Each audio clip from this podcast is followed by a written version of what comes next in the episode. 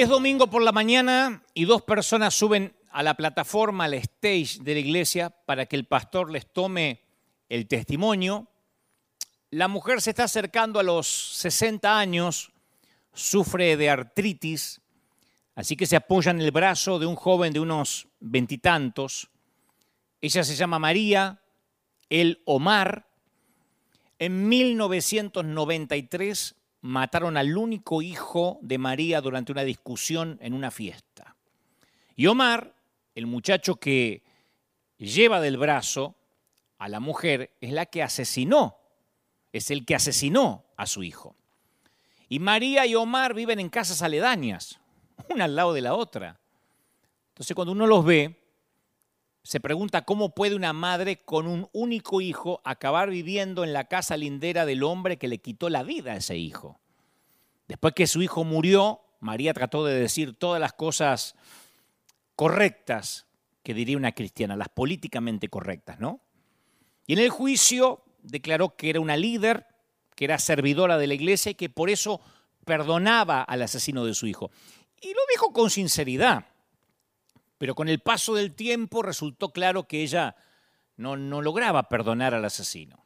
El día a día sin su hijo se hizo cuesta arriba, la amargura y el resentimiento la empezaron a carcomer como un cáncer, y la iglesia en la que iba no la ayudó gran cosa. Después de la muerte de su hijo le dijeron que la muerte se debía a que María no había orado lo suficiente por el muchacho, que no lo había reclamado para Cristo.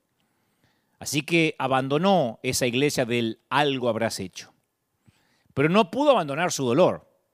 Los amigos le decían que siguiera avanzando, que dejara atrás el pasado, que supere el trauma y que se siga congregando, por lo menos en otra iglesia. Y ella solo respondía, daría lo que sea por saber qué haría Jesús en un caso como el mío. Ella necesitaba ver a Jesús con ojos nuevos, no con los lentes de la religión o con los lentes del algo habrás hecho. Yo lo he dicho en cada uno de estos domingos que Jesús es el personaje más conocido de la historia. Lucas, el evangelista, registra cuidadosamente el comienzo del ministerio de Jesús según el calendario romano. Y llama mucho la atención porque eh, eh, Lucas dice, en el año 15 del reinado de Tiberio César, Poncio Pilato gobernaba la provincia de Judea, eh, cuando Herodes era tetrarca en Galilea y su hermano Felipe en Iturea y Traconite y Lisañas en Abilene. Y uno dice, ¿qué es todo ese trabalengo? Bueno, así se manejaba el calendario antes de Jesús respecto a los gobernantes o a quienes estaban en el poder. Uno nacía en el tiempo de que fulano estaba en el trono de acá, mengano en el trono de más allá, pero a partir de Jesús cada vez que miramos un calendario, cada vez que miramos un celular o le ponemos fecha a un cheque, recordamos que esa vida increíblemente breve de 33 años llegó a ser la línea divisoria de la historia. Y los famosos suelen tratar de, preservar su legado haciendo que otros lleven su nombre, los hijos, los nietos. De hecho, la, Biblia menciona varios personajes llamados Herodes, ¿no? Incluso Herodías, con la intención de recordarnos a Herodes el Grande. Pero el día después de la muerte de Jesús, nadie se le ocurrió ponerle Jesús a un recién nacido dentro de, de, ese diminuto círculo de los que conocían su identidad. Sin embargo, hoy en día el nombre Nerón se usa si acaso para perros o para algún casino o para alguna pizzería, pero los nombres que están inscritos en el libro de Jesús viven para siempre. Cuando uno quiere realizar una evaluación rápida y básica de la salud mental de alguien, cuando algo tuvo un choque, un shock o una pérdida de memoria, siempre se procura establecer si la persona está orientada en estas tres dimensiones. Si sabe quién es, si sabe dónde está y si sabe cuándo nació. Yo me acordaba esto porque a mí me pusieron el nombre de Dante Alighieri, un, un poeta italiano que escribió acerca del paraíso y el infierno en su famosa Divina Comedia, vivo en una ciudad llamada Los Ángeles y nací 1968 años después de Jesús. Yo digo, ¿cómo puede ser que mi sentido de orientación dependa tanto de una sola vida? Tan solo en pensar en Jesús yo ya tengo cómo me llamo, dónde nací y en qué año nací, o dónde vivo y en qué año nací. Con solo un nombre puedo orientarme. Es en el nombre de Jesús que los desesperados oran, los eh, agradecidos adoran, los enfurecidos blasfeman, y de bautismos a, a bodas, pasando por las habitaciones de los enfermos y los funerales, es en el nombre de Jesús que las personas nacen, crecen, se reproducen y mueren. Incluso hasta en la muerte es difícil escapar a la influencia que ejerció Jesús. Por eso entiendo a esta mamá que dice, quisiera saber qué haría Jesús en mi lugar. A mí me asesinaron un hijo. ¿Qué piensa Jesús? Y uno no puede obviar a Jesús ante cualquier disyuntiva de la vida, porque hasta en la muerte está la influencia de Jesús. La práctica de la sepultura en cementerio fue tomada de los seguidores de Jesús. La palabra cementerio procede de una palabra griega que significa lugar para dormir, que expresa la esperanza de la resurrección. Entonces cuando se coloca una lápida, contiene la fecha de nacimiento y la fecha de deceso separadas por un guion.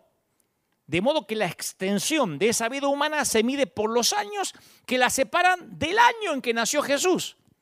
O sea, en muchos casos, inclusive si no se puede costear una lápida, se marca la tumba con una cruz. Otro recordatorio de la muerte de Jesús. Pero más allá de lo que logró hacer o dejar de hacer con su existencia, la muerte no acabó con la influencia que ejerció Jesús. Y de muchas maneras le dio inicio. La mayoría de las religiones, y aquí es el punto donde voy, la mayoría de las religiones siguen centradas en sus lugares originales. Por eso hay una religión que tiene que orar mirando hacia la mezquita. Eh, eh, hay otros que dicen, no, hay que, hay que ir a la tierra donde habitó el profeta. Pero con el movimiento de Jesús, las cosas son diferentes. Empezó en Jerusalén, pero lo abrazaron gentiles impuros, lo adoptaron con tanto celo que comenzó a atravesar el, el antiguo Mediterráneo camino al norte de África, Alejandría, eh, a Roma.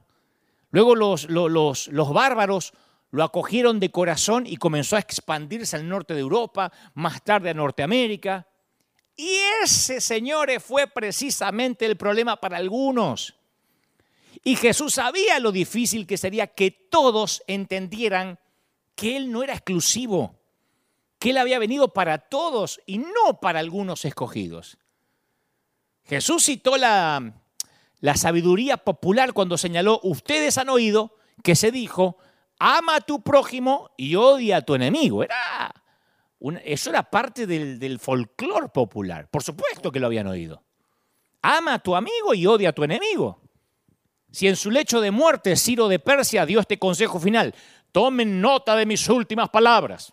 Si hacen bien a sus amigos, es que también serán capaces de castigar a sus enemigos como se merece.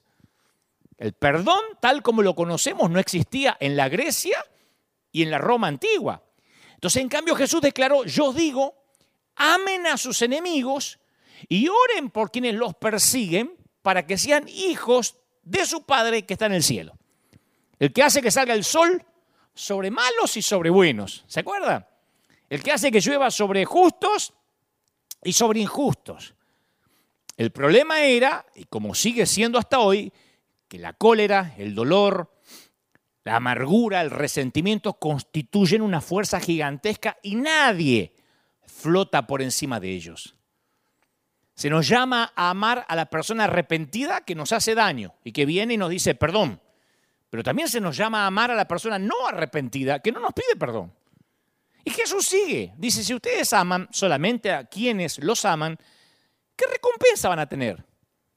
¿Acaso no hacen eso hasta los, los recaudadores de impuestos? Y si saludan a los hermanos solamente, ¿qué más hacen ustedes? ¿Acaso no hacen esto los gentiles? Y aquí a veces se nos escapa este detalle que Jesús habla de saludar. ¿Qué es lo más, a ver, lo más humilde, lo más insignificante de todas las conductas humanas, ¿o no? Cuando uno saluda a alguien, está reconociendo su existencia y recibiéndolo como cortesía en su mundo. En nuestros días, ¿cómo se dice? Hola, En otros países, ¿qué tal? ¿Qué haces? ¿Qué tal? Hola. Es una palabra. Pero en los días de Jesús el saludo era Shalom Aleká. Shalom Aleká, que quiere decir la paz sea contigo. O sea, no basta con no matar a alguien. Jesús enseña que debemos saludar, orar, pedir y esperar Shalom Aleká, la integridad y la paz de Dios para nuestros enemigos. Pero hasta ahí era teoría, era enseñanza. Che, este Jesús nos dice que hay que amar a los enemigos. Hasta ahí era casi una filosofía nueva. Un día Jesús, fiel a su estilo, ¡pum!, deja caer una bomba. Que no era una teoría, una bomba. Al principio de su ministerio las cosas andaban bien. Y él había traído una multitud tan grande que tuvo que enseñar desde una embarcación en el medio del lago para que todos puedan oír. Pero una noche le dijo a los discípulos, esa misma noche, le dijo, pasemos al otro lado. Y a nosotros se nos escapa el detalle. El otro lado era Decápolis. Decápolis estaba llena de todo lo que Israel no representaba. Escucha, los judíos, escucha, los judíos consideraban, así decía mi papá, escucha, los judíos consideraban el otro lado como el lugar que vivía Satanás. Del otro lado vivían los inconversos, los de la falsa doctrina, los falsos profetas, los ateos. Del otro lado escuchaban música secular, tenían tele secular, radio secular, internet secular, ropa secular. Eran los apóstatas. Del otro lado, señores, vivían los otros. y esa fue la bomba. Del otro lado vivían los otros. Jesús no estaba hablando simplemente de geografía. El otro lado del lago era la región de Decápolis, las diez ciudades. Y eso era gran parte del territorio enemigo. Sus, sus, eh, sus habitantes eran paganos. Y había una tradición rabínica en cuanto al otro lado en los días de Jesús. Se decía que Decápolis, o sea, el otro lado donde vivían los otros, era donde se habían establecido las siete naciones de Canaán. Estaba llena de templos paganos. En algunos de ellos todavía se realizan excavaciones en la actualidad. Se destacaba por una exaltación de la violencia, por los excesos sexuales, la codicia, que era todo lo que Israel no representaba. Es más, del otro lado, escuchen, el cerdo, el animal más impuro para Israel, se consideraba sagrado y se lo usaba para la adoración, se adoraba al cerdo. Los judíos consideraban el otro lado como lugar en el que vivía literalmente el diablo, ahí estaba Satanás. Era oscuro, era perverso, era secular, era opresivo, era demoníaco. Estaban juntando firmas para que el otro lado no existiera más. Nadie iba al otro lado, y menos un rabino.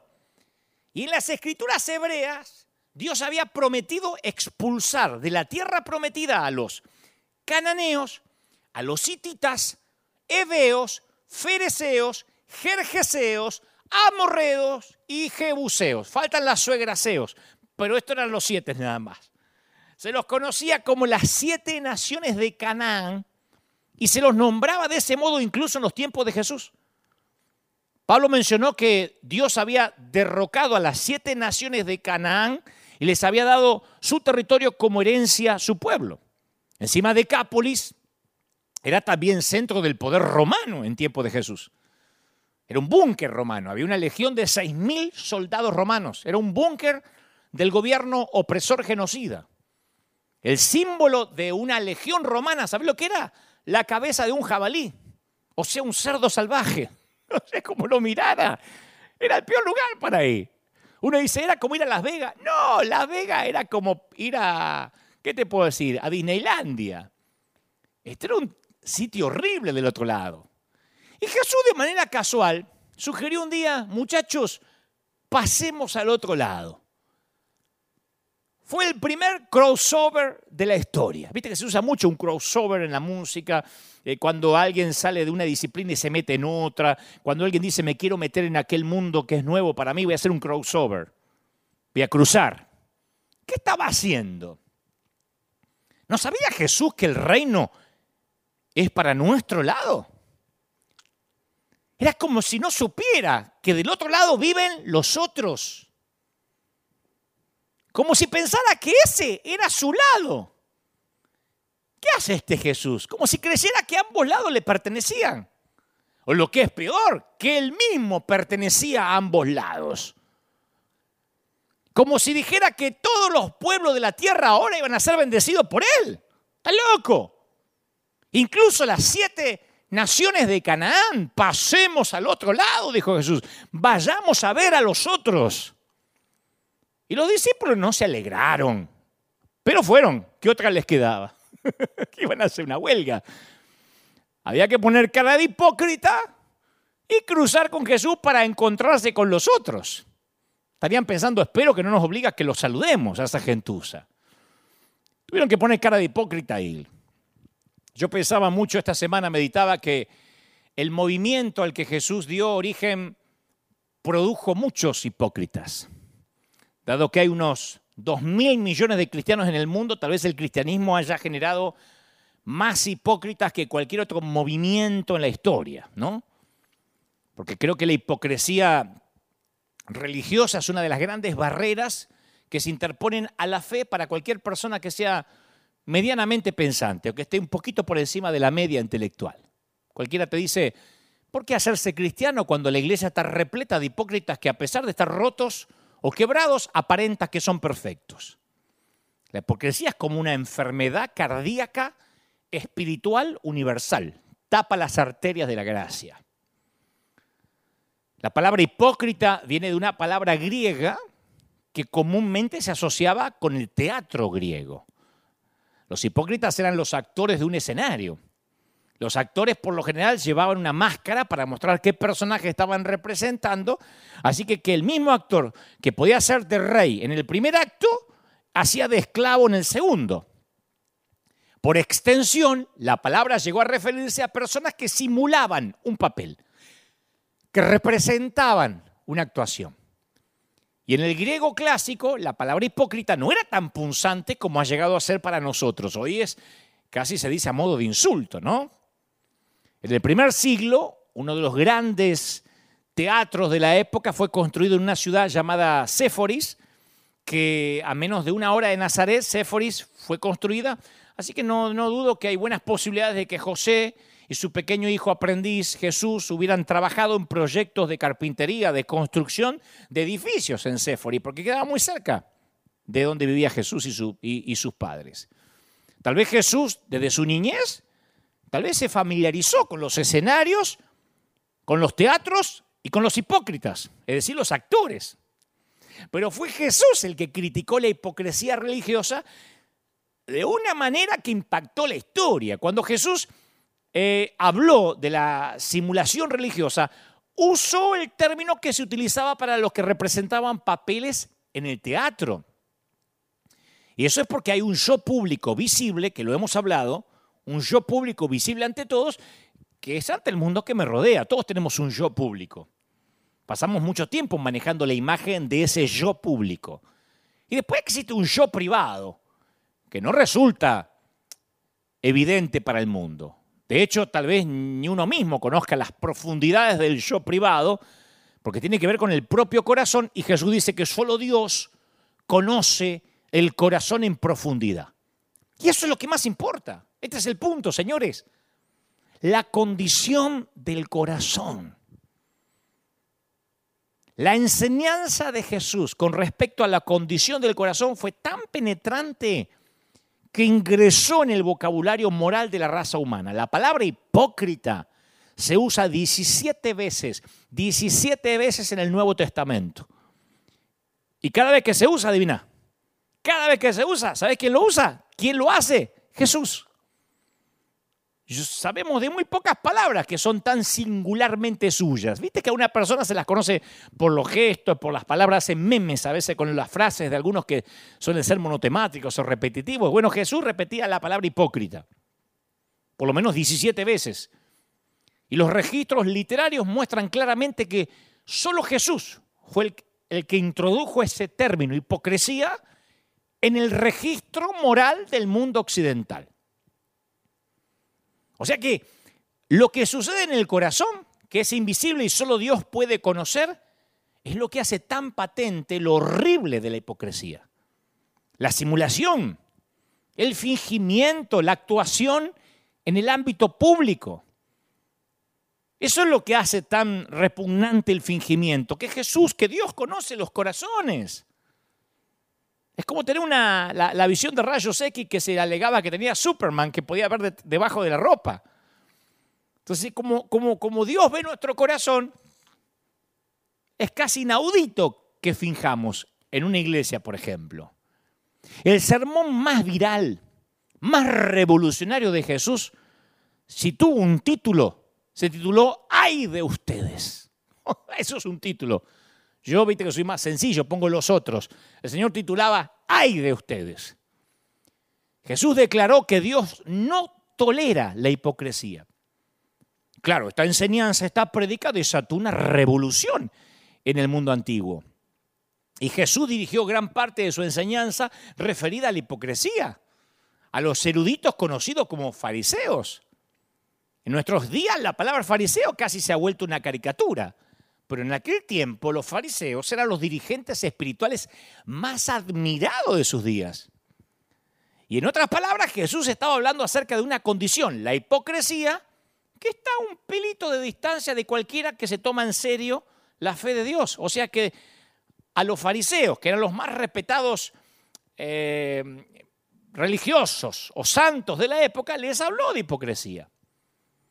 Porque Jesús sabía que esa condición se infiltraría en cualquier movimiento de fe, incluyendo el suyo propio.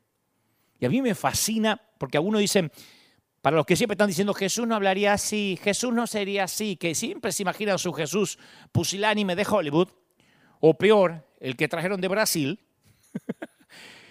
Cuando Jesús predicaba, cuando les predicaba a los, a los estudiosos, a los religiosos, decía, ay de ustedes, maestros de la ley, fariseos, hipócritas, le cierran a los demás el reino de los cielos y ni entran ustedes ni dejan entrar a los que intentan hacerlo.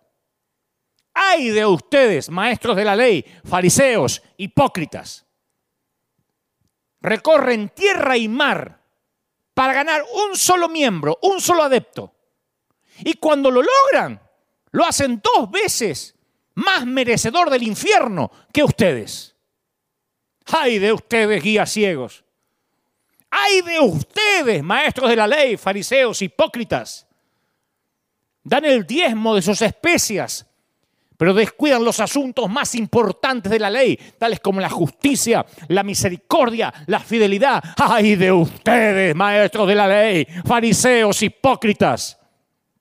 Actores limpian el exterior del vaso y del plato, pero por dentro están llenos de robo y de desenfreno. ¡Ay de ustedes, maestros de la ley, fariseos, hipócritas, que son sepulcros pintados por fuera! ¡Ay de ustedes, maestros de la ley, fariseos, hipócritas, serpientes, camada de víboras! ¿Cómo van a escapar de la condenación del infierno? ¡Oh! Como alguien que predica hace 30 años de fe, yo quedo pasmado ante la valentía de Jesús. Porque esto es homólogo a predicar esto en una convención de pastores. Está toda la pastoral de la ciudad y el mensaje se llama ay de ustedes, que se vuelven locos para ganar un miembro y cuando lo encuentran lo hacen merecedor del infierno. Yo no creo que le levantaran una ofrenda de amor al siervo, ¿eh? No puedo imaginarme la tensión que produjo. Cuando escucho este mensaje, cuando leo cómo predicó, digo, con razón se ganó enemigos. Y me impacta el hecho que él usara las advertencias más fuertes que él hablara de la condenación del infierno, no como advertencias dirigidas a personas fuera de la comunidad de fe, sino a los que estaban dentro o los que creían estarlo. Nunca van a ver al Señor Jesús hablarle así duro a los pecadores. Y en ese mensaje que le habló a la pastoral, o sea, a nosotros, usó ilustraciones para transmitir su comprensión de la naturaleza humana y el corazón humano. Usó la figura del vaso sucio. Jesús no estaba hablando de cómo lavar platos o cómo lavar vasos. La limpieza ritual era parte importante de la religión. La Mishnah, que son las enseñanzas acerca justamente de cómo guardar la ley, hacía todo lo posible empezando con, para, para, purificarse, empezando con todos los utensilios, tienen una parte de adentro y una parte de afuera. Jesús estaba utilizando ese ritual bien conocido para los judíos para señalar un significado más profundo. Todas las personas tienen una parte interna y una parte externa, un yo interno y un yo externo. Y lo que más le interesa a Dios, ¿sabes qué es? El interior de las personas. Por eso es ridículo decir que las mujeres u hombres que se visten de tal o cual manera deben ser puros y tienen la sana doctrina, porque el interior sucio del vaso es la condición caída. La parte externa lavada es lo que caracteriza la hipocresía. Llenos de veneno, pero lavados por fuera. Y el Señor sigue. ¿Por qué alguien quiere pintar, blanquear un sepulcro? ¿Por qué uno quisiera blanquear un sepulcro? Yo te voy a decir porque para hacer que la gente piense que adentro hay vida y no muerte. Para eso se pinta un sepulcro, para disimular que es un sepulcro. Para que la gente se olvide o crea que ahí no hay un muerto, que crean que hay alguien que está vivo, alguien que respira. Además dan un diezmo de sus especias, un diminuto aspecto de las vidas financieras para convencer a todos los fieles que son. Mirá, hasta de, hasta de, las cosas chiquititas diezmo yo. y, y eran vasos sucios. Estaba diciendo, yo te engaño para que pienses que soy mejor de lo que soy. Es lo que solemos hacer. Escondo mi bronca por vos detrás de una sonrisa amable. Que Dios te bendiga. Pretendo ayudarte cuando en realidad espero que fracases.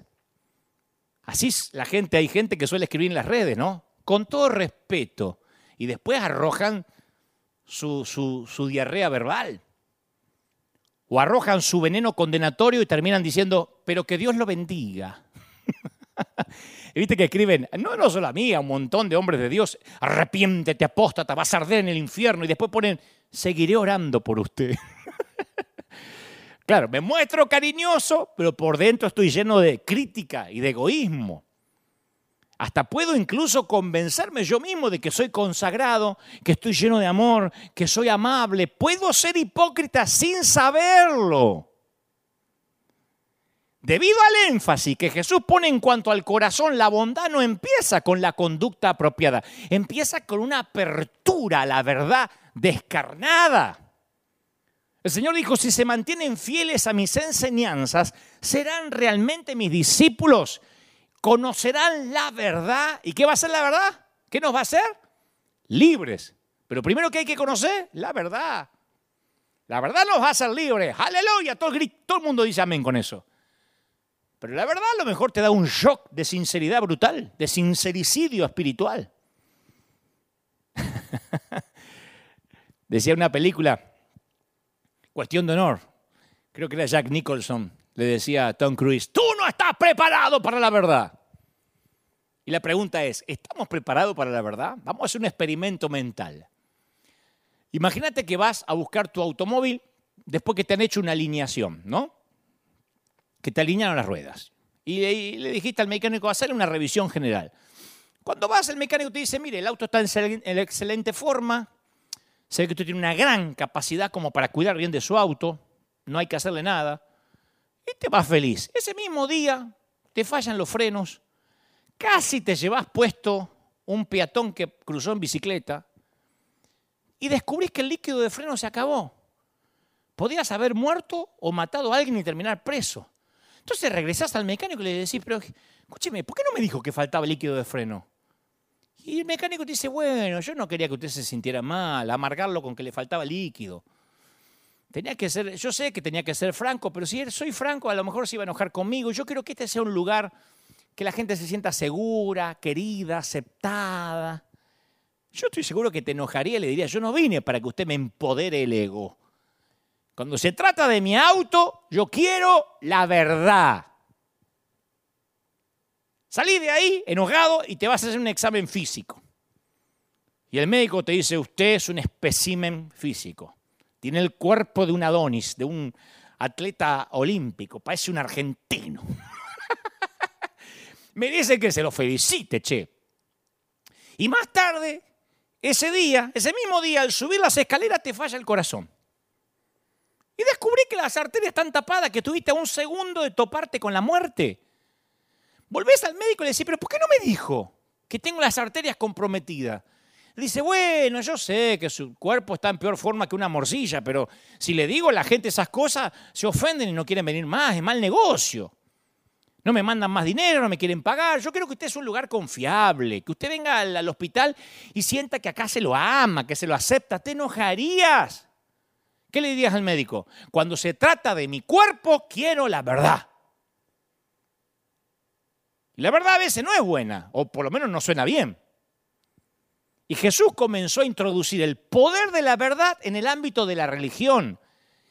La religión funcionaba como este mecánico y como este médico. La verdad siempre espanta a clientes que no la quieren saber. Y a mí me resulta irónico que tal vez ninguna otra religión haya producido tantos hipócritas como el cristianismo.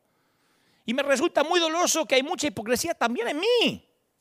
Yo soy el principal hipócrita, si yo también pertenezco al cristianismo. No es que yo estoy hablando de afuera como que yo soy un musulmán que critico a los cristianos. Yo también. Pero ¿sabes qué me reconforta? Que nadie jamás haya diagnosticado y denunciado la hipocresía con más poder que el fundador del cristianismo y que sin embargo nadie jamás le haya ofrecido a esos mismos hipócritas tanta esperanza. Por eso que sigo predicando. Y ahora Jesús, a todos estos muchachos que van a poner cara de hipócritas cuando crucen al otro lado, les dice que se tienen que codear con los otros. Y sabe que ellos van a ser hipócritas. Porque no soportan ni siquiera pensar que van a ir a ver a los otros. Y la Biblia narra, que cuando llegaron las grandes multitudes a los que los discípulos estaban acostumbrados, brillaban por la ausencia. Fracasó el ministerio de Jesús del otro lado. Porque el único comité de bienvenida estaba compuesto por un solo individuo, poseído por demonios, loco, atormentado, que vivía en los sepulcros y se mutilaba a sí mismo. Estaba tan, tan trastornado que habían tenido que expulsarlo de su propia comunidad y cayó de rodillas ante Jesús. La mayoría conoce la historia, dijo, ¿qué tienes conmigo? En el nombre de Dios no me atormentes. Y Jesús le preguntó al espíritu malo, ¿cómo te llamas? Y la respuesta fue, me llamo Legión, porque somos muchos. Y legión es una palabra fuerte en este relato, porque había una legión de soldados extranjeros que vivían ahí del otro lado.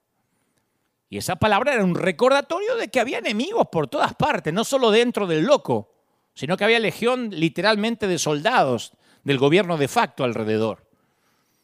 Y los espíritus pidieron que los enviara a los cerdos, que se terminaron después suicidando en un despeñadero. Y la respuesta de la gente fue fascinante, porque dice la Biblia que los que cuidaban los puercos corrieron e informaron la liberación del hombre. Y los otros, los otros, vinieron para ver qué había sucedido vieron al hombre lunático vestido en sus cabales y los otros no respondieron a este milagro como en, Galilea, como en Jerusalén. No empezaron a traer a Jesús a sus niños enfermos ni a sus amigos lisiados. Le suplicaron que se fuera. ¿Por qué? Porque él tenía poder, pero no era uno de ellos. Era alguien con poder que pertenecía al otro lado. Y ellos tenían muy claro que eran los otros. Y a lo mejor podría usar su poder para hacerles daño. Y Jesús, como no se queda donde no lo invitan, aceptó y se fue.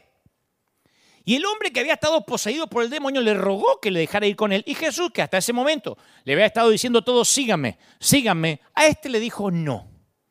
Anda y contá tu experiencia. Imagínate cómo se sentiría el hombre mientras la barca se alejaba de él. Pero hizo lo que Jesús le pidió. Le contó a la gente de Decápolis todo lo que Jesús había hecho por él. Y toda la gente se quedó asombrada, dice las Escrituras. Y aquí viene el resto de la historia, porque hasta ahí los evangelistas hemos usado nada más esa parte, ese fragmento, la liberación del loco, y se nos van algunos detalles de la historia que son extraordinarios. Jesús volvió a Decápolis poco tiempo después. Seguramente los discípulos hipócritas le habrán dicho, ¿para qué vamos a volver si fue un fracaso, un solo loco? Pero esta segunda vez que volvió a Decápolis, grandes multitudes vinieron a verlo. Y dice que lo siguieron por toda la región y donde oían que él estaba, le llevaban en camillas a los que tenían enfermedades, donde quiera que iba, pueblos, ciudades, caseríos de la Decápolis, traían los enfermos. Le suplicaban que les permitieran tocar siquiera el borde de su manto y quienes los tocaban quedaban sanos. Hubo mucha gente que fue sana por tocar su manto, no solo la mujer que sufría de flujo. En otras palabras, las siete naciones de Canaán alababan al Dios de Israel. En otras palabras, los otros estaban siendo convertidos. Y la primera vez que Jesús fue al otro lado no encontró a nadie, excepto un mísero y patético lunático. La segunda vez que fue, se produjo una de las reacciones más espectaculares del Nuevo Testamento. Si hay que buscar un avivamiento, un revival, está allí, en Decápolis. La gente resultó más receptiva hacia Jesús que en cualquier otro lugar que él hubiese ido. Los otros resultaron ser mejores cristianos que nosotros. Habían oído que este Jesús se preocupaba por la gente, que él estaba del lado de ellos. El tema de que Jesús ama a los otros sigue subyacente bajo la superficie porque es parte de lo que podríamos llamar un duelo entre los dos relatos de la alimentación de las multitudes. No te pierdas esto que es maravilloso. A mí se me voló la cabeza cuando lo descubrí hay un duelo de alimentación de multitudes. En Marcos 6, Jesús le da de comer a una multitud sobre la orilla del lago que le pertenecía a Israel, o sea, a nosotros. Y sobraron 12 cestas, 12 canastas de comida. Y uno piensa que a lo mejor es una simbología de las 12 tribus de Israel. Porque no sobraron 11, ni 10, ni 9, ni 13. 12. Como todo lo que Jesús hace tiene cierta economía creativa, yo le llamo economía creativa es que no tenemos tres pulmones por las dudas, dos corazones por si te falla uno, Dios te da lo que te da y te dice cuídalo.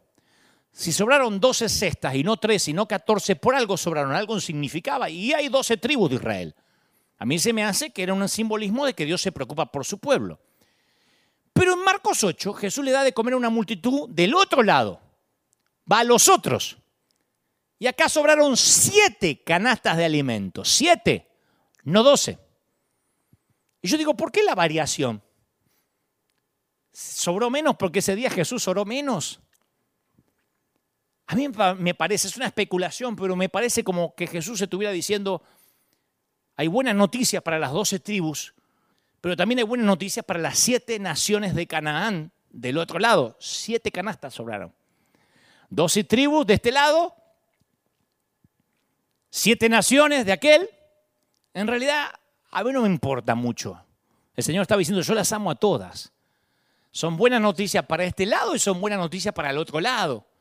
Son buenas noticias para nosotros y son buenas noticias para los otros.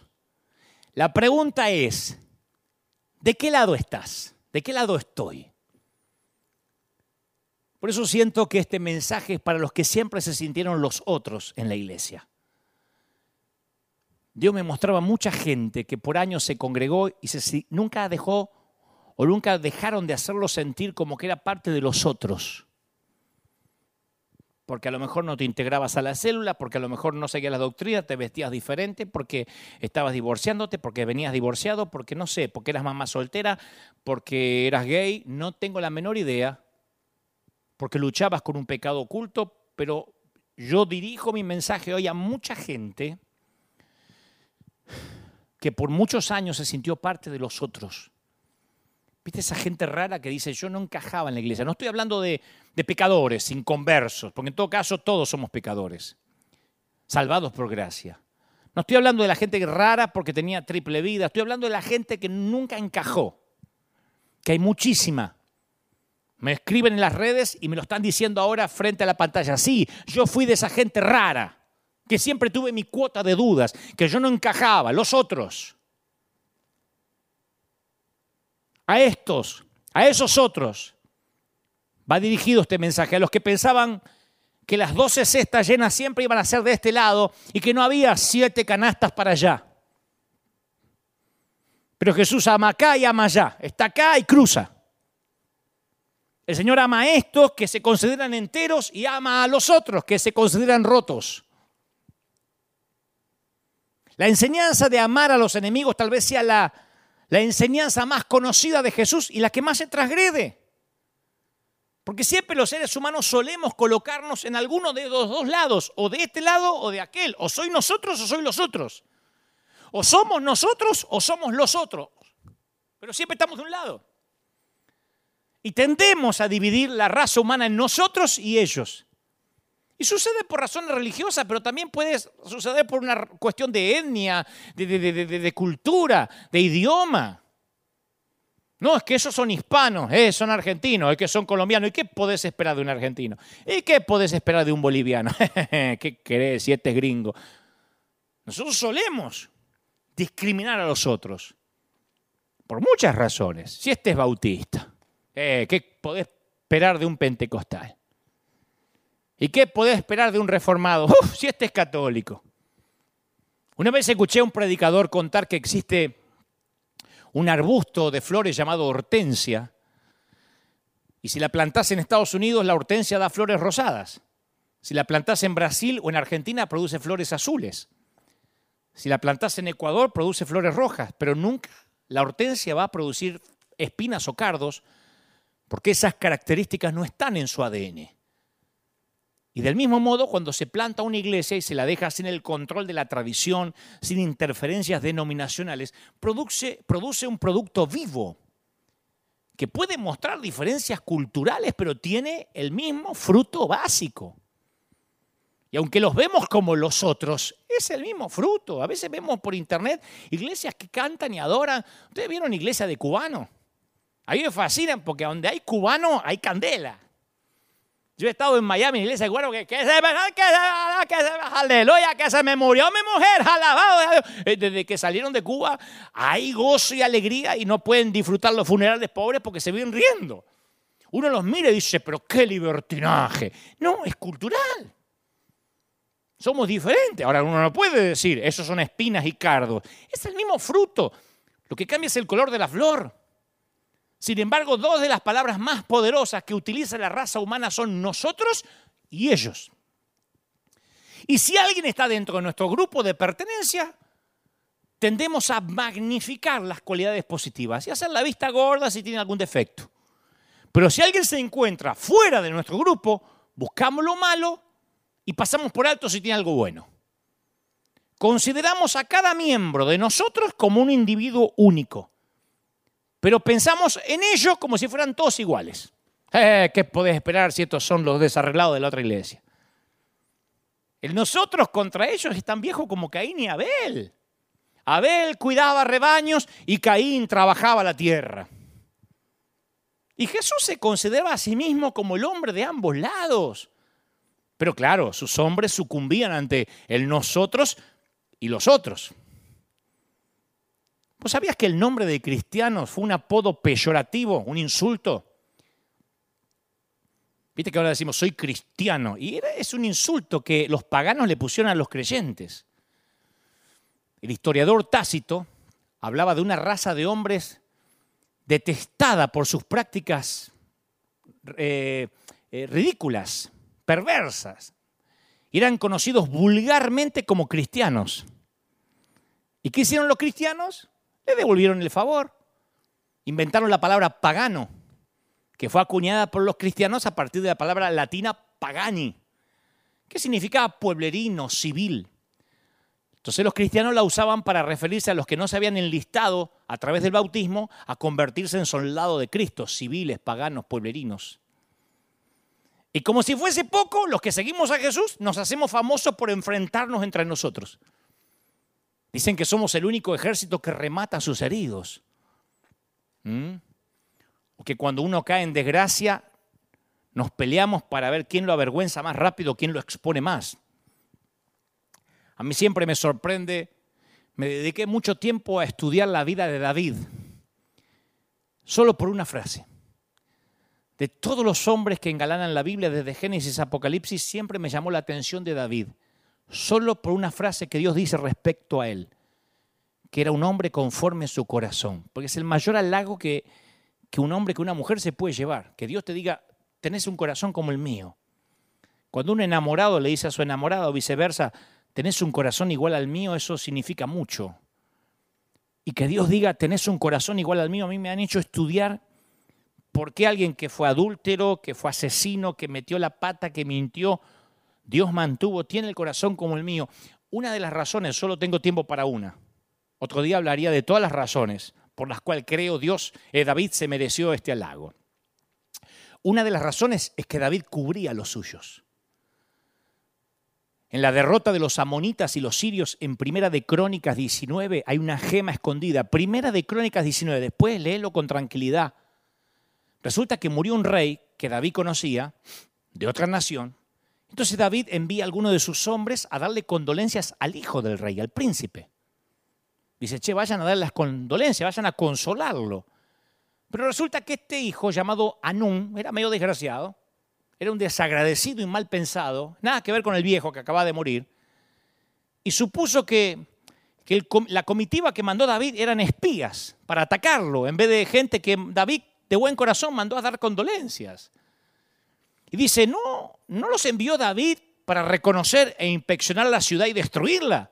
No, nos envió a darle las condolencias. Entonces dice la Biblia que Anún tomó los siervos de David, les rapó la mitad de la barba y les cortó los vestidos por la mitad hasta las nalgas y los despidió. no te pierdas este detalle. Sin barbas y vestido hasta la mitad de las nalgas. Quita esa imagen mental de mis nalgas. Pero eso fue lo que ocurrió. Les cortó la barba por la mitad y los mantos para que se le viera la mitad de las nalgas. Una deshonra. Y cuando se le hizo saber esto a David, envió a encontrarlos porque ellos estaban en extremo avergonzados. ¿Y sabe lo que dijo David? Quédense en Jericó hasta que les vuelva a crecer la barba y después vuelvan. No hizo un videíto en YouTube burlándose de las nalgas de sus soldados. No escribió un blog hablando de las nalgas de ellos. No los cubrió, los protegió, no los avergonzó. Dijo, se quedan hasta que les vuelva a crecer la barba para que no pasen vergüenza. ¿Cómo no va a ser un hombre así conforme al corazón de Dios? Al igual que Sem y Jafet, que cubrieron a Noé, su padre, cuando borracho se desnudó. Importó más la reacción de ellos que la borrachera de Noé. La Biblia no dedica un versículo más a por qué razón se, se, emborrachó Noé y qué consecuencias trajo la borrachera de Noé. Dice que aquel Cam, que se burló, vio su desnudez y Noé cuando se le pasó la borrachera, estaba con la resaca, dijo, maldito seas Canaán, serás sirviente de tus dos hermanos. Hasta el día de hoy, hoy, los descendientes de Cam son los que habitan en Palestina. Y la disputa no se terminó hasta el día de la fecha. De hecho, el nombre geográfico es Canaán, no Palestina, que es un invento romano. Y no estoy hablando de encubrir el pecado, ¿eh? porque una cosa es no encubrir el pecado y otra muy distinta es el canibalismo público. Hace poco un ministro contó que atravesaba un divorcio y la noticia se regó más rápido que cualquiera de sus cruzadas y se llenó el internet de blog, de opinólogo, de video, de explicólogo, de creyentes, la mayoría dilapidándolo. Una gran mayoría de gente celebrándolo. Otros renunciando a su cobertura que, hace, que ostentaban hace algunos meses atrás, ahora no la quieren más. Entonces, por mi salud mental, y esto te lo confieso, yo estoy consciente que el día que cometa un error, yo sé que habrá un ejército de mis propios hermanos esperando desmembrarme. Y no me estoy haciendo el víctima. Yo ya lo asumí por mi salud mental que eso va a ser así. Porque hay mucha gente que no sabe cubrir, y no estoy hablando de tapar el pecado, que no sabe lo que no significa, lo que significa honrar, y lo único que sabe es deshonrar. Yo leía que los buitres no tienen garras como las águilas o los halcones, tienen unas torpes zarpas diseñadas para agarrar, no para cuchillar. Así que no son cazadores. El pico del buitre no está diseñado para matar, sino para arrancar, para estirar, para desgarrar. Y son aves veleras que aprovechan las corrientes térmicas para sostenerse en el aire sin el menor esfuerzo. Pueden pasar horas en las redes, perdón, en, el aire. Son aves necrófagas. Llevan miles de años especializándose en el ejercicio de una función fundamental, hacer desaparecer los cadáveres de los grandes mamíferos y del ganado. Y son inmensamente holgazanes los buitres. Su ley básica es la ley del mínimo esfuerzo. Pasan la mayor parte del tiempo subidos a Internet, perdón, a, las térmicas, a las corrientes de aire caliente, ascendente, que les permiten planear sin pegar siquiera un aletazo ni gastar energía. Y esperan la, la presencia de un animal o una res muerta que les sirva de sustento.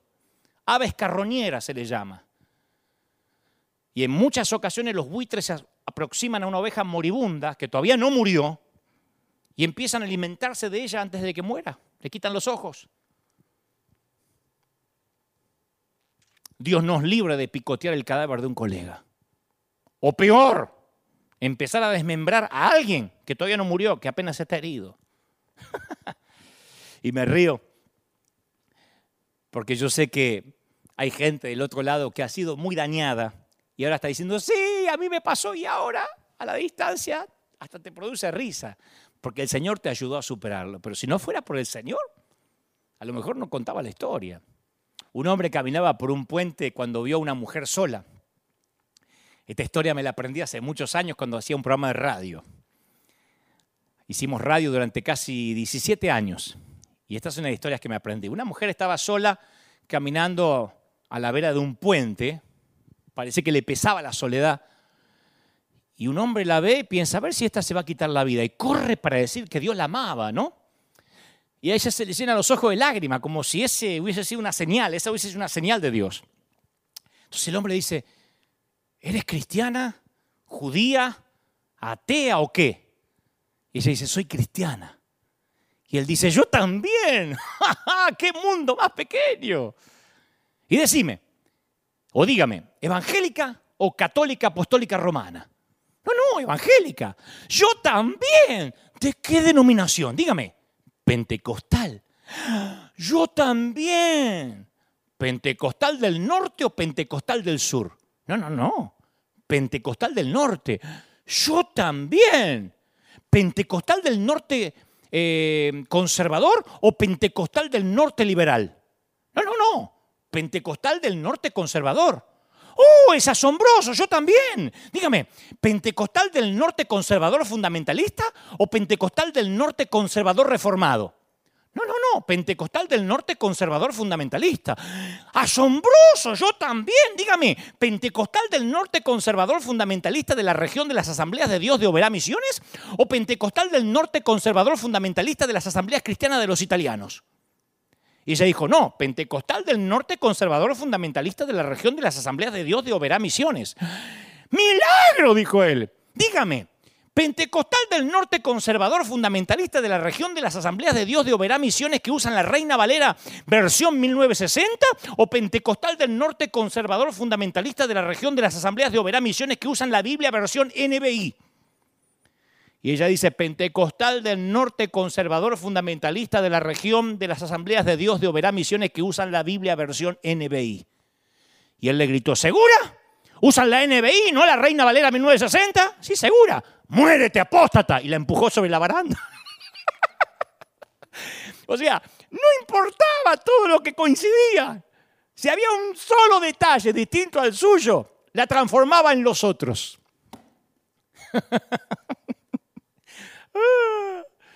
Y esa tendencia a excluir al otro, que los dirigentes religiosos en los días de Jesús consideraban como una virtud, para Jesús constituía un gran pecado. Y eso sorprendió a los discípulos. Un día camino a Jerusalén Jesús quiso detenerse en una población samaritana, pero no lo recibieron bien, porque eran los otros. Y sus discípulos dijeron, ¿quieres que hagamos caer fuego del cielo para que los destruya? Fíjate vos los tipos. Pensaban que Jesús le iba a agradar esta propuesta, porque le habían hecho un desaire. Entonces dijeron, Jesús, vamos a adoptar una posición, vamos a estar del lado de Jesús, de tu lado, vamos a quemar a los otros. Los seguidores de Jesús pensamos de esta manera. Jesús se volvió y los reprendió. Estaba protegiendo a los samaritanos y regañando a sus seguidores. ¡Qué raro! ¡Qué extraño episodio! Si nosotros somos nosotros y ellos son ellos, ellos son los otros. De hecho, el Nuevo Testamento está lleno de extrañas narraciones acerca de samaritanos. Jesús entabló una amistad con cierta mujer samaritana que se había casado cinco veces y se convirtió en una gran evangelista en su nombre. Qué extraño, Jesús trata a los del otro lado como si fueran de nuestro lado. No solo nos ama a nosotros, parece que también ama a los samaritanos. Jesús sanó a diez leprosos, pero solo el samaritano volvió para agradecerle relató un episodio acerca de un israelita, un sacerdote y un levita y un samaritano. ¿Y sabe quién era el héroe de la historia? ¿Quién fue? El samaritano, eh, eh, parte de los otros. De hecho, hoy hay muy pocos samaritanos hoy en día. Es uno de los pueblos antiguos extintos. Pero casi siempre con el adjetivo samaritano se le agrega, con, el nombre samaritano se le agrega el adjetivo buen delante. en la clínica, el buen samaritano. ¿Mm? Gracias a alguien que se suponía que debía ser su enemigo. Jesús trata a los del otro lado como si fueran de nuestro lado. Ay, no solo nos ama a nosotros, parece que ama también a los samaritanos y no solo a ellos. Hay un dicho en la película de Francis Ford Coppola, El Padrino, que dice, mantén cerca a tus amigos y más cerca a tus enemigos. Y con una implicancia totalmente diferente. Tal vez estas palabras provengan del corazón del Dios que Jesús proclamaba. Cuando los soldados se acercaron a Jesús para arrestarlo y matarlo, Pedro sacó una espada y le cortó la oreja a un hombre Malco, llamado Malco. ¿Cómo no se le iba a cortar si los que lo querían llevar a Jesús a, a la cruz eran los otros? Jesús le dijo a Pedro que guardara la espada, recoge la, oreja, ¡ay, Pedro! Se la pega en la cabeza a Malco, y yo me imagino el diálogo, perdónalo, flaco. Lamento lo que hizo este Pedro, perdón, es un arado, este tipo es un bruto, perdonalo. Tres años trabajé con él, pero no, no, no avanza el tipo, ¿viste? Perdoná, perdoname el asunto de la oreja, ¿eh? Perdoname, flaco. Yo me imagino a Jesús diciendo, ¿qué cree que le haga? Fíjate lo que, me figuro lo que sucedió con Malco cuando llegó a la casa esa noche. Y la esposa está cosiendo y dice, ¿cómo te fue hoy en el trabajo? Y Marco dice, mira, yo no sé qué decirte.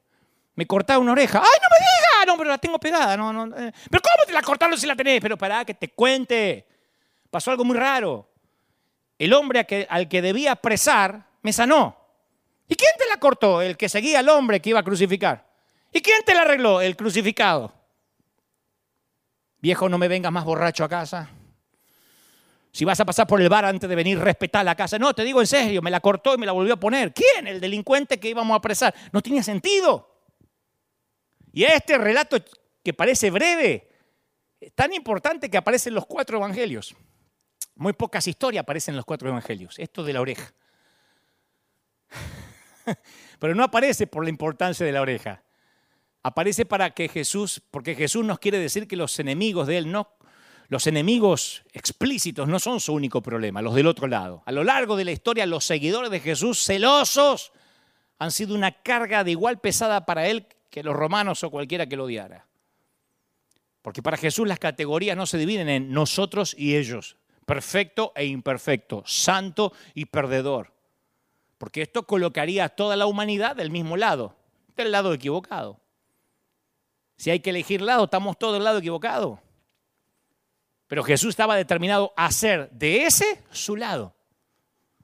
Lo cual no quiere decir que Jesús concordara con todas las personas todo el tiempo o que fuera relativista o que le tuviera temor al conflicto. pero nunca sucumbió al prejuicio del grupo de pertenencia. Continuamente comunicaba su propósito de amar a aquellos que debían haber sido los otros. Y los que pertenecemos a la iglesia nos cuesta interpretar esto. Siempre hablamos de otras religiones, de otras etnias, de otras culturas, de otra conducta sexual, de otra política, de otras denominaciones. Y nos permitimos cualquier licencia, aún la murmuración disfrazada de celo santo, con el fin de convertir a la gente en los otros. Y vamos y le sacamos los ojos. Hay una famosa canción de Alberto Cortés llamada Los demás. No se llama Los otros, pero se llama Los demás. La pueden buscar en YouTube, es una letra maravillosa. Él dice, nunca estamos conformes del quehacer de los demás. Y vivimos a solas sin pensar en los demás. Como lobos hambrientos aprovechando a los demás y acechando a los demás. Convencidos que son nuestro alimento los demás. Los aciertos son nuestros y jamás de los demás. Cada paso un intento de pisar a los demás. Cada vez más violento es el portazo de los demás. Las verdades ofenden si la dicen los demás.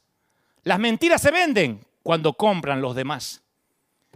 Somos jueces mezquinos del valor de los demás, pero no permitimos que nos juzguen los demás. Apagamos la luz que, por amor a los demás, encendió en una cruz el que murió por los demás. y agrega Cortés, donde estamos nosotros y que se jodan los demás. Condenamos la envidia cuando envidian los demás, mas lo nuestro es desidia, que no entienden los demás. Nos creemos selectos entre todos los demás y olvidamos que somos los demás de los demás, que tenemos el lomo que todos los demás, que llevamos cuestas unos menos y otros más, vanidad y modestia como todos los demás, y olvidamos que somos los demás de los demás.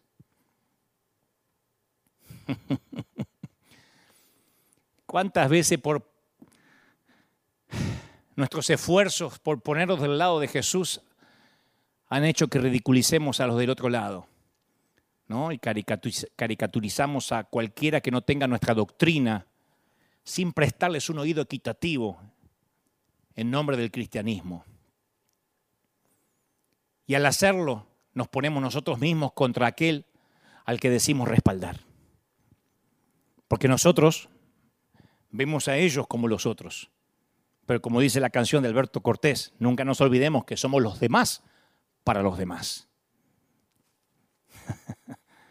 Por eso he hecho tan mal esa vaca sagrada de decir mi salvador personal.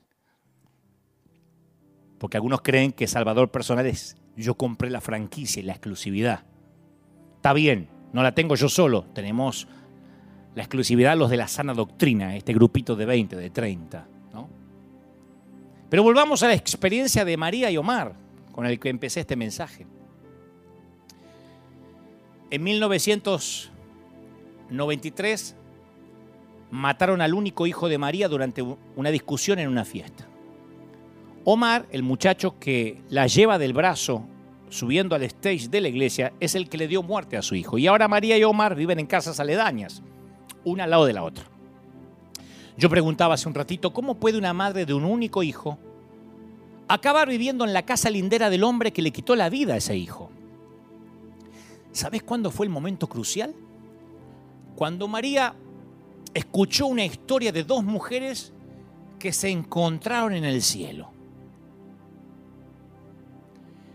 Y estas dos mujeres, por el tipo de coronas que llevaban, se dieron cuenta de que ambas eran madres. Y cada una quería conocer la experiencia de la otra.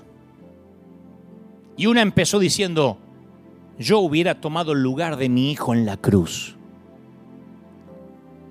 Y la otra retrocede un paso y dice, ah, tú eres la madre de Jesús. Y cayó de rodillas.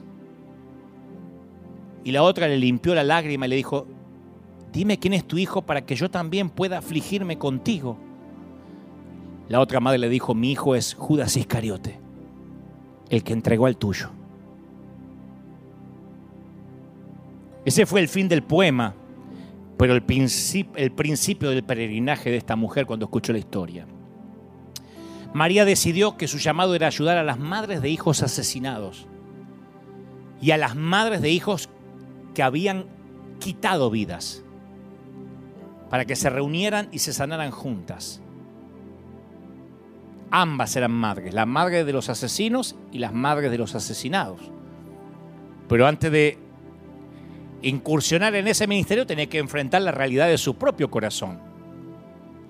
Después de 12 años decidió que para ser libre tenía que enfrentar el objeto de su dolor para ver si en realidad lo había perdonado. Así que fue a hablar con los funcionarios del programa legal del Departamento Correccional y le advirtieron, señora, no se va a encontrar con el muchacho de 16 años que mató a su hijo, ¿eh? Ahora es un hombre, ha estado 12 años en la cárcel, es un adulto.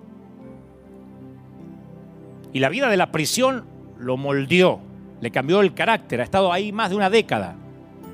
Pero con todo ella insistió que quería verlo. Los funcionarios fueron a hablar con Omar y a él no le interesaba el asunto. Dijo, ¿por qué tengo que ver a esa mujer? Solo quiere culparme y hacerme daño. Porque claro, él no estaba listo todavía.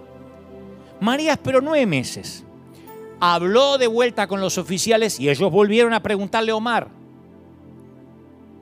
Y algo había estado trabajando en la mente de Omar y accedió. María cuenta que ella fue la que inició la primera conversación con Omar con un pensamiento quirúrgicamente cuidado, ¿no? Preparado. Le dijo, yo no te conozco, Omar, y tú no me conoces, aunque conocías a mi hijo. ¿Por qué no empezamos de ahí, a conocernos? Y la idea de que ella quería conocerlo antes de juzgarlo, de alguna manera calmó el espíritu del hombre. Y él decidió confiar en el proceso, hablaron por horas. Cuando terminó la primera entrevista, Omar le preguntó a María si podía darle un abrazo y ella dijo que sí. Y cuando los brazos de él la estrecharon, se desató la inundación. Se echó a llorar ella. Omar diría más tarde, yo había estado en la cárcel 12 años, junto a criminales de lo peor, endurecidos, pero ese fue el momento más aterrador de toda mi vida. Y desde ese momento se hizo un vínculo entre María y Omar. Ella iba a visitarlo y hablaban, ella tenía que estar dispuesta a entender su versión acerca de lo que había pasado y él tenía que estar dispuesto a ver que lo que le había robado a ella, que era su hijo. Y en diciembre del 2009 Omar fue puesto en libertad. Y María decidió organizar para él una fiesta de bienvenida al mundo exterior. Les pidió a algunas monjas que vivían cerca que le ayudaran y el dueño del edificio en el que vivía María tuvo una idea. Le dijo, ¿qué tal si invitas a Omar a vivir aquí en este condominio, en el departamento que se renta al lado tuyo? Y ella dijo, nunca va a aceptar. Bueno, pero pregúntale. Y ella lo hizo. Aceptó. Ahora él vive a una puerta de distancia. Está estudiando y tiene un trabajo. A veces, dice Omar, cuando me siento alicaído, desalentado, cuando las cosas marchan mal, miro a María y me digo, vamos ella me dio otra oportunidad. Tengo que darme yo mismo otra oportunidad. A veces hablamos del perdón como una herramienta para que la víctima se libere del dolor, pero es eso y mucho más. Omar y María se han entregado el uno al otro dones que ninguno otro había conocido sin el milagro del perdón. Y eso sucedió porque hace mucho tiempo alguien dijo, ama a tu prójimo y ama a tu enemigo. Por eso María cuando dijo, me encantaría saber qué haría Jesús en mi lugar, descubrió, ama a tu prójimo y ama a tu enemigo. Y se encontró con la historia probable de que la madre de Jesús y la madre de Judas Iscariote tuvieron que encontrarse en el cielo. Esto incluye que tengas que amar a los predicadores raros como yo, que cuando le preguntan si es pastor prefiere decir que es artista. Pero aún así el Señor ordena, ama a tu enemigo, ama a los otros. Y resulta que uno de esos otros, en el caso de María, se convirtió en su vecino. ¿No será que unos cuantos de aquellos otros se tendrían que convertir en nuestros vecinos? Vamos a orar. Quiero orar por los que están del otro lado, por los que se han sentido otros, por los que se han sentido discriminados, por los que por muchos años han sentido que la iglesia, las instituciones los han dejado de lado y no has entendido por qué. Porque quiero orar por dos tipos de personas, los Omares y las Marías. Quiero orar por los que le quitaron vidas y por los que quitaron vidas. quiero orar por los que sufrieron el infortunio de perder seres queridos, de perder cosas valiosas y por los que quitaron vidas valiosas. Quiero orar por los hipócritas que en nombre de la religión hicieron mucho daño y están ahora mirándome. Pero quiero orar por los dañados también. Quiero que oremos todos del mismo lado. ¿Sí? Quiero que los del otro lado y los de este lado nos unamos en la misma oración. Quiero que los ministros que han sufrido el ataque de aquellos que han fungido como buitres por años, reciban esta oración de sanidad ahora. Te digo de conciervo a conciervo, por tu salud mental, sí. Siempre va a haber un grupo que te va a dilapidar apenas fracases en público. La mayoría son los que ahora te dicen, bravo, dame tu paternidad, estoy contigo, uh, eres increíble, qué predicador, cómo te ama el Señor, eres un ángel encarnado. Esos son los que cuando fracases, cuando tu matrimonio no vaya bien, cuando tengas un problema con tu hijo, cuando las cosas se pongan feas, cuando te enfermes, dirán, algo habrá hecho el pastor. Hmm, tenía que pagar. Por eso ahora es una secta, por eso ahora Dios quitó su mano. Van a ser los mismos que hoy te aplauden. No soy pesimista ni estoy enojado. Le pasó a Jesús. No quedó uno de los doce, de los doce al pie de la cruz. Le lavó los pies a esos muchachos y todos esos pies salieron corriendo. Un par de esos pies fueron corriendo al patio de Caifás a entregarlo. Porque nosotros pensamos de que tendremos fidelidad eterna de nuestros discípulos. La gente, algunos seguirán y te amarán por lo que eres y otros simplemente te aman por tu yo externo, por lo que muestras. No los culpemos, oremos por ellos.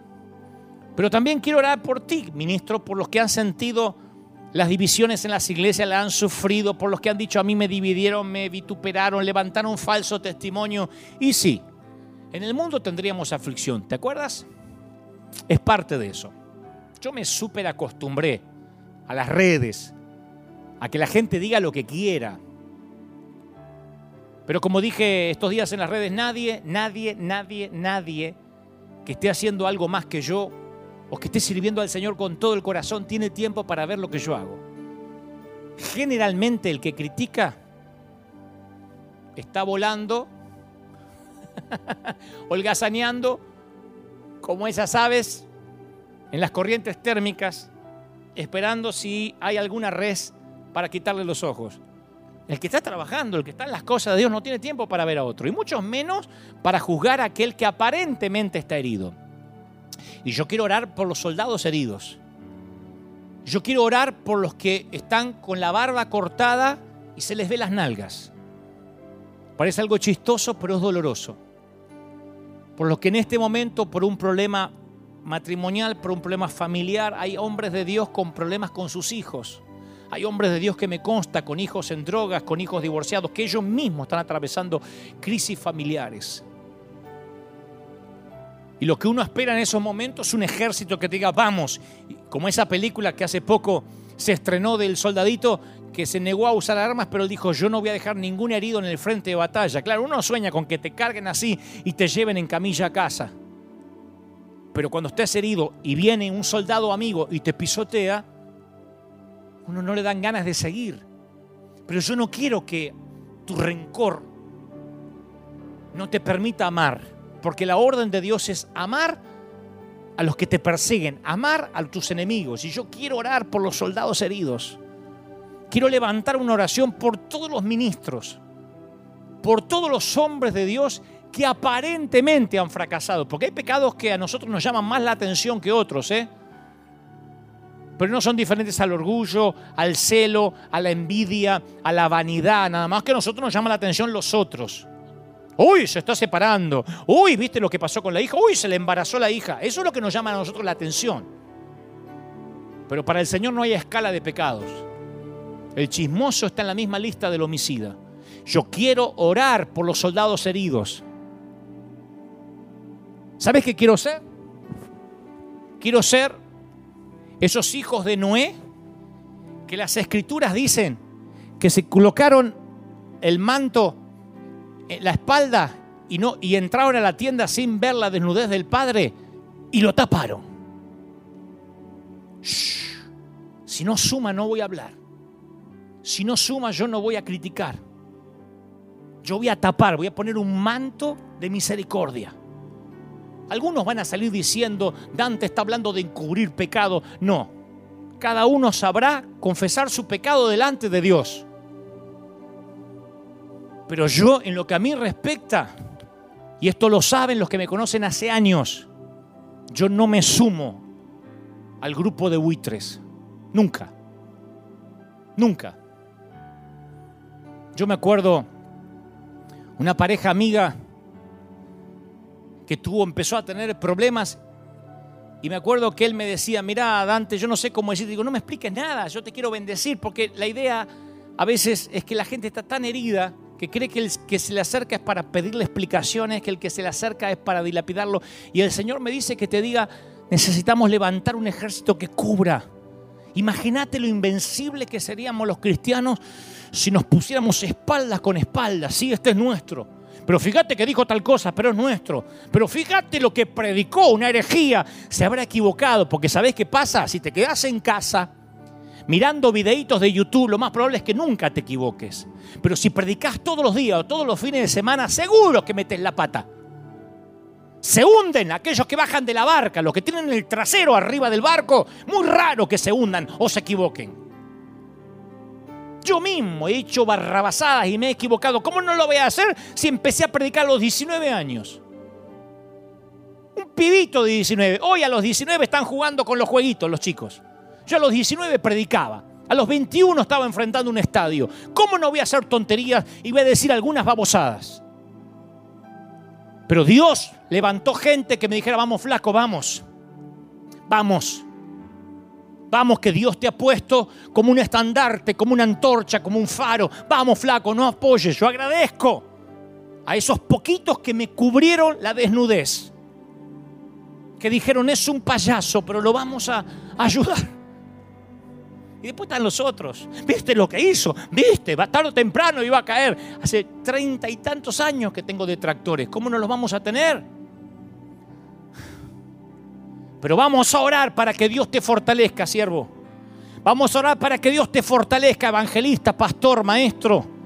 Vamos a orar para que Dios bendiga para aquellos que deciden cambiar, que dice, yo he hecho mal, yo me he pasado en redes, en internet, hablando mal o en casa de familia diciendo era un desahogo familiar. El Señor me dice que te diga, yo quiero cambiar tu corazón. Yo quiero que te arrepientas y que cambies tu corazón.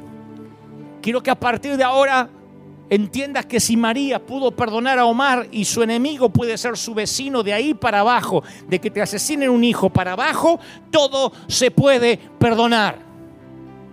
Los otros son los hijos del Señor. Nosotros somos los hijos del Señor y para los otros, nosotros somos los otros. ¿Se entiende? Los demás, dijo Alberto Cortés, siempre somos los demás de los demás. No nos olvidemos. Vamos a orar por todos. Vamos a orar por bautistas pentecostales, vamos a orar por los católicos, vamos a orar por los que ateos, vamos a orar por los judíos mesiánicos y por los judíos que no son mesiánicos. Vamos a levantar un altar de oración para que esta pandemia haya servido de algo, para unirnos, para decir, Señor, nos unimos y más que nunca cubrimos la desnudez, cubrimos aquello que han, están heridos, los llevamos a casa. Yo siempre le digo a mi iglesia y suelo repetirlo, se supone que soy tu pastor y estamos juntos en esto, no dejaré nadie atrás, ni vivo o muerto. Vivo, muertos o heridos, regresaremos juntos a casa. Es mi compromiso como pastor. Soy el primero en poner un pie en el territorio hostil y el último en quitarlo de ahí. Si metes la pata, como le digo a mis hijos, si metes la pata, al primer lugar que tienes que correr es a papá. No te ocultes de mí. Apenas hagas lo peor, corre y vamos a buscar la solución. Eso dice el Señor. Corre, hijo pródigo, corre a los pies del Señor. Vamos a orar. Padre, yo siento la presencia del Señor como muy pocas veces. Siento que hay sanidad Siento que el Señor dice, yo haré que crezca tu barba. Yo haré que tus nalgas se tapen. Yo no voy a permitir que mis hijos se avergüencen.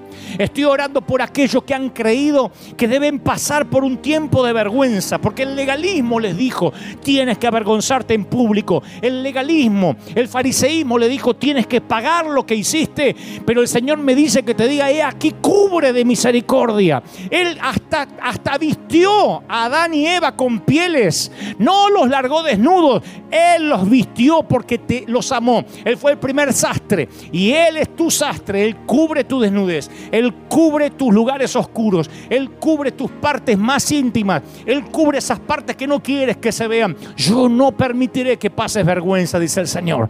Yo te cubro, dice el Señor. Te ama el Señor. ¿Cómo te ama el Señor, princesa? ¿Cómo te ama, príncipe? ¿Cómo no te va a amar si te tiene esculpido en sus manos? Gracias por el tiempo que se quedaron ahí, pues no se fue nadie. ¿Ah? Ahí están todos, gracias. Gracias porque están ahí firmes como talón de oso. Porque el Señor está sanando. Me preguntaba alguien si tengo algo contra la iglesia legalista. No, yo lo que quiero es, soy un, un legalista en recuperación y quiero que todo el mundo se recupere. Quiero que todo el mundo sea libre, libre de las ataduras, que ame al Señor. Es maravilloso servir al Señor. Mi yugo es fácil, mi, mi, carga es ligera, dijo el Señor, y nosotros hemos puesto todos los yugos y todas las cargas para complicar la, la existencia del cristianismo, el Señor me dice que te diga, vamos, te amo, te amo, ¿cómo no te voy a bendecir? ¿Cómo no vas a salir adelante? Gracias, gracias a los que están mirando por primera vez, que están recibiendo a Cristo ahora en el corazón, que dice, Señor, entra en mi vida, cambia, nota mi nombre en el libro de la vida. Te bendigo, se nos fue la hora, pero yo quiero bendecirte. Que Dios te bendiga en todo lo que emprendas. Que tengas un día extraordinario, que el lunes sea tu mejor lunes que este mes de octubre sea el mes, que no termine octubre sin que las bendiciones más grandes te alcancen. Yo declaro que octubre será un mes bendito de puertas abiertas. Mes, un mes donde los cielos tendrán su favor sobre ti. Octubre será el mes de la bendición. Tú dices, pero se está terminando, estamos por la mitad y no pasa nada. Dios me dice que te diga, no termina octubre en este último trimestre del año sin que veas mi favor, sin que veas mi bendición. Lo declaro en el nombre del Señor. Amén y amén. Que Dios te bendiga. Que el Señor haga resplandecer su rostro sobre ti. Gracias, firmes como talón de oso. Escuadrón de búsqueda en combate contra las filas invasoras. Nos vemos aquí, Dios mediante, el próximo domingo a las 11 de la mañana, hora de California, y en distintos usos horarios en el resto del mundo. Gracias por estar ahí. Los dejo con la placa final para que se contacte con nosotros y estamos comunicados todo el tiempo a través de nuestras redes oficiales. Chao, que Dios te bendiga. Muy buen domingo, gente. Bye.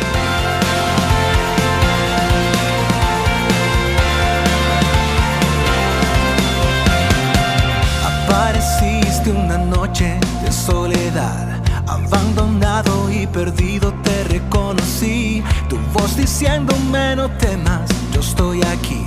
El Padre me envió por ti y me curaste las heridas, me sanaste mi Jesús. Todas mis cargas las dejaste allí en la cruz. Algo tan grande no lo puedo comprender.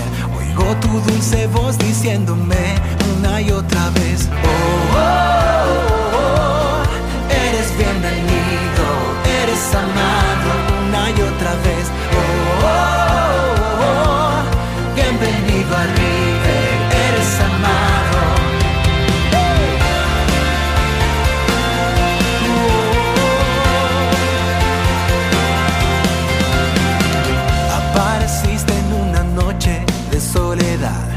Abandonado y perdido te reconocí. Tu voz diciéndome no temas, estoy aquí.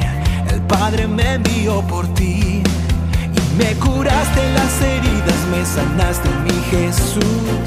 Todas mis cargas las dejaste allí en la cruz. Algo tan grande no lo puedo comprender.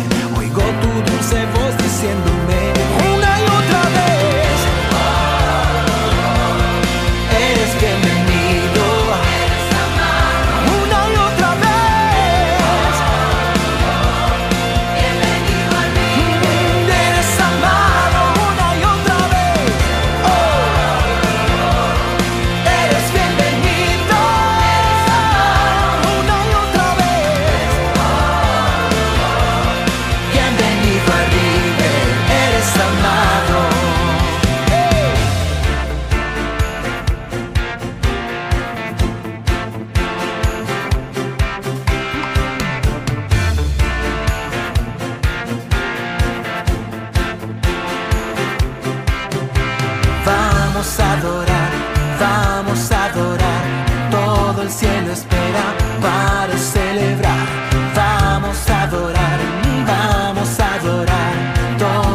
cielo espera para celebrar.